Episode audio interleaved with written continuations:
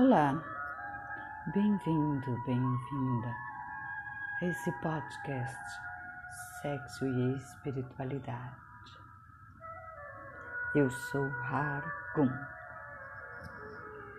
Estamos na leitura do livro Sexo e Intimidade do Krishnananda Amana Trup, edições Demócrito Rocha.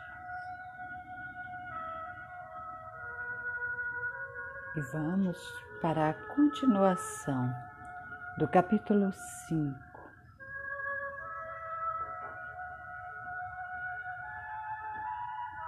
A vergonha pode nos compelir a compensar no sexo.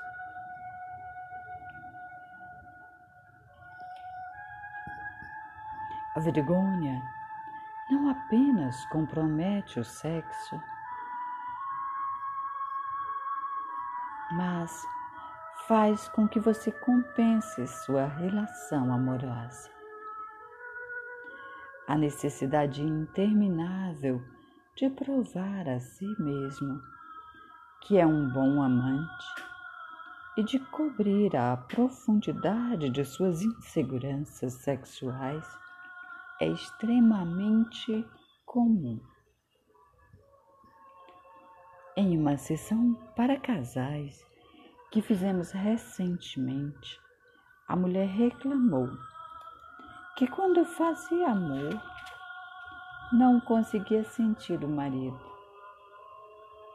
Ela ficava com raiva porque sentia que ele era interessado somente em sexo e não em conectar-se com ela. Ele queria fazer amor em lugares excitantes e experimentar diferentes posições, inclusive o sexo anal. Ela gostava da paixão e da intensidade dele, mas sentia falta dele. Eu, Cris, descobri e suspeito que isso seja verdadeiro para muitos homens, que o medo de não corresponder às minhas expectativas ou às expectativas da outra pessoa no sexo havia dominado a minha prática sexual por grande parte da minha vida. Eu estava mostrando desempenho. Embora eu não soubesse disso, por trás desse comportamento compulsivo e muitas vezes automático, estava o sentimento de que eu não era potente o bastante. Antes de aprender sobre a vergonha, eu não estava mesmo ciente de que o que eu estava fazendo no sexo era muitas vezes obcecado, desconexo e robótico. Eu apenas achava que era assim que se fazia sexo. Com a Mana, isso mudou.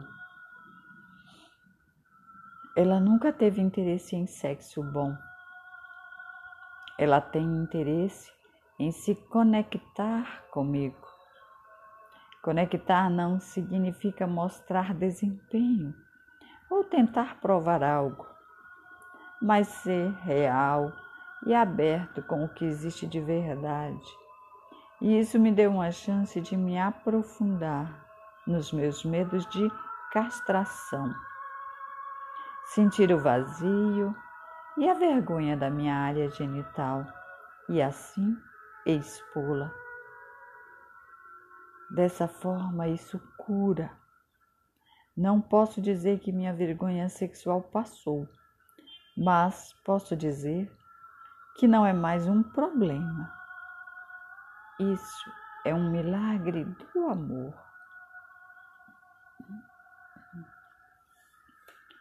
Ter passado por essa experiência me ajuda a auxiliar outros homens que também têm vergonha ou estão tentando fugir dela, compensando. Os homens odeiam ser rejeitados sexualmente, porque isso causa muita vergonha. Mas muitas vezes, em vez de se sentir e compartilhar a vergonha, eles ficam com raiva, se sentem culpados, reclamam ou afundam em resignação. Essas reações podem ser habituais e automáticas e os protegem de sentir a vergonha que a rejeição provocou. Partindo-se de um espaço em que a vergonha é a base, é quase intolerável sentir a dor de ser rejeitado sexualmente. Um casal com quem havíamos trabalhado estava tendo problemas sexuais, principalmente porque o homem muitas vezes se sentia rejeitado sexualmente.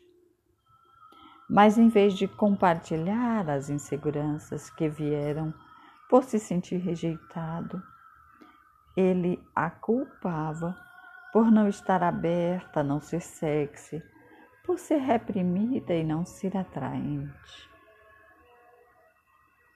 As mulheres também podem ter vergonha simplesmente por se sentirem sexuais e curtem o sexo. Eu, Amana, me lembro de estar em uma relação anos atrás em que o homem me rejeitava sempre que eu o procurava para iniciar o sexo. Ele só se abria se ele iniciasse a intimidade. Caso contrário, recuava. Isso me abriu uma vergonha profunda da minha sexualidade e de ser demais. Muitas mulheres são condicionadas a esperar e a ser passivas. Quando a paixão começa a despertar e em seguida é rejeitada pelo homem, isso pode ser devastador. É preciso muita coragem para suportar essa rejeição, sentir vergonha e descobrir internamente que não há nada de errado na paixão e em gostar de sexo. Alguns homens podem se sentir ameaçados por essa paixão, mas isso não significa que seja errado. Nós não temos de reter a nossa energia apenas porque ela provoca vergonha e insegurança em um homem. Claro, se vamos nos tornar mais expressivas e iniciar nossa sexualidade, também temos de estar dispostas a arriscar sermos rejeitadas. Quando isso acontece, pode provocar profundos sentimentos de nos sentirmos sujas, sórdidas ou desinteressantes e indesejáveis. Isso é particularmente forte se formos condicionadas a achar que sexo é ruim ou que uma mulher deve ser reservada e deve conter sua paixão. Isso ajuda a perceber que tudo isso vem de ideias negativas e reprimidas pela sociedade e que talvez pelos nossos pais também.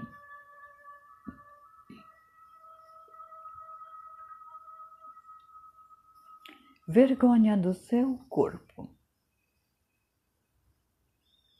Você também pode ter uma profunda vergonha do seu corpo e dos seus órgãos genitais. Em uma oficina, Peter, um dos participantes, estava jantando com um grupo de outros participantes. Uma das mulheres estava falando de um homem de quem era íntima e cujo pênis era tão pequeno que ela não sentia quando ele estava lá dentro, o que a deixava sexualmente insatisfeita. Peter não disse nada no momento, mas esse comentário mexeu com ele, porque ele sempre sentiu vergonha do tamanho do seu pênis. Naquela noite, quando nos reunimos, ele teve coragem de falar sobre esse episódio para todo o grupo. Mas, mesmo quando todas as mulheres disseram que para elas o tamanho do pênis não tinha nada a ver com a sua satisfação sexual. Ainda era difícil para ele aceitar que não havia algo errado com ele, porque o pênis deles não era tão grande quanto ele queria.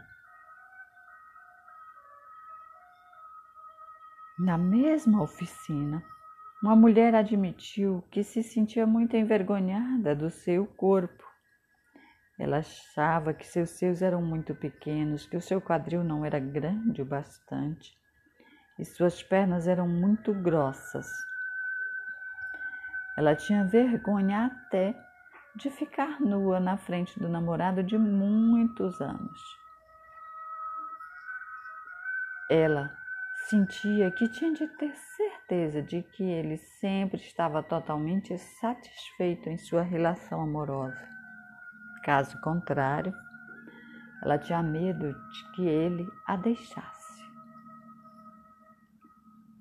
Quando perguntamos por que ela achava que o namorado a amava, ela não conseguiu pensar em uma única boa razão.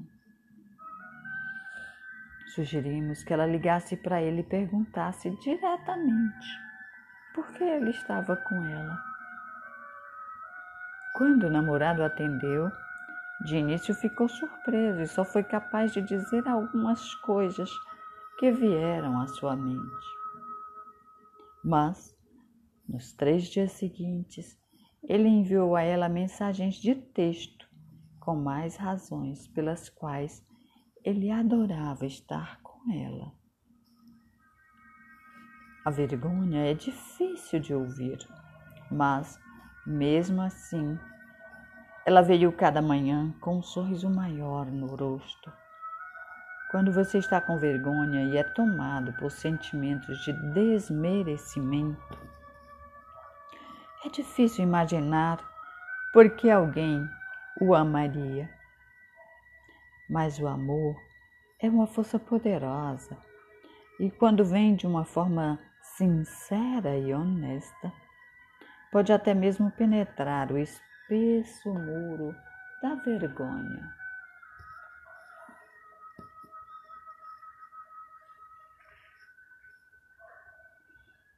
Por causa da vergonha, você atrai o abuso ou se torna um abusador.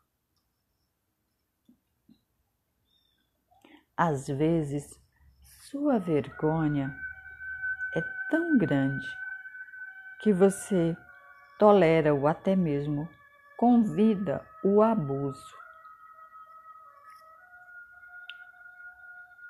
Ana, uma mulher de 30 anos, estava com um homem que sempre batia nela. Era violento sexualmente e geralmente fazia amor com outras mulheres. Ela sabia que ficar com ele não era saudável, mas não conseguia deixá-lo. Sempre que ela tentava, voltava atrás.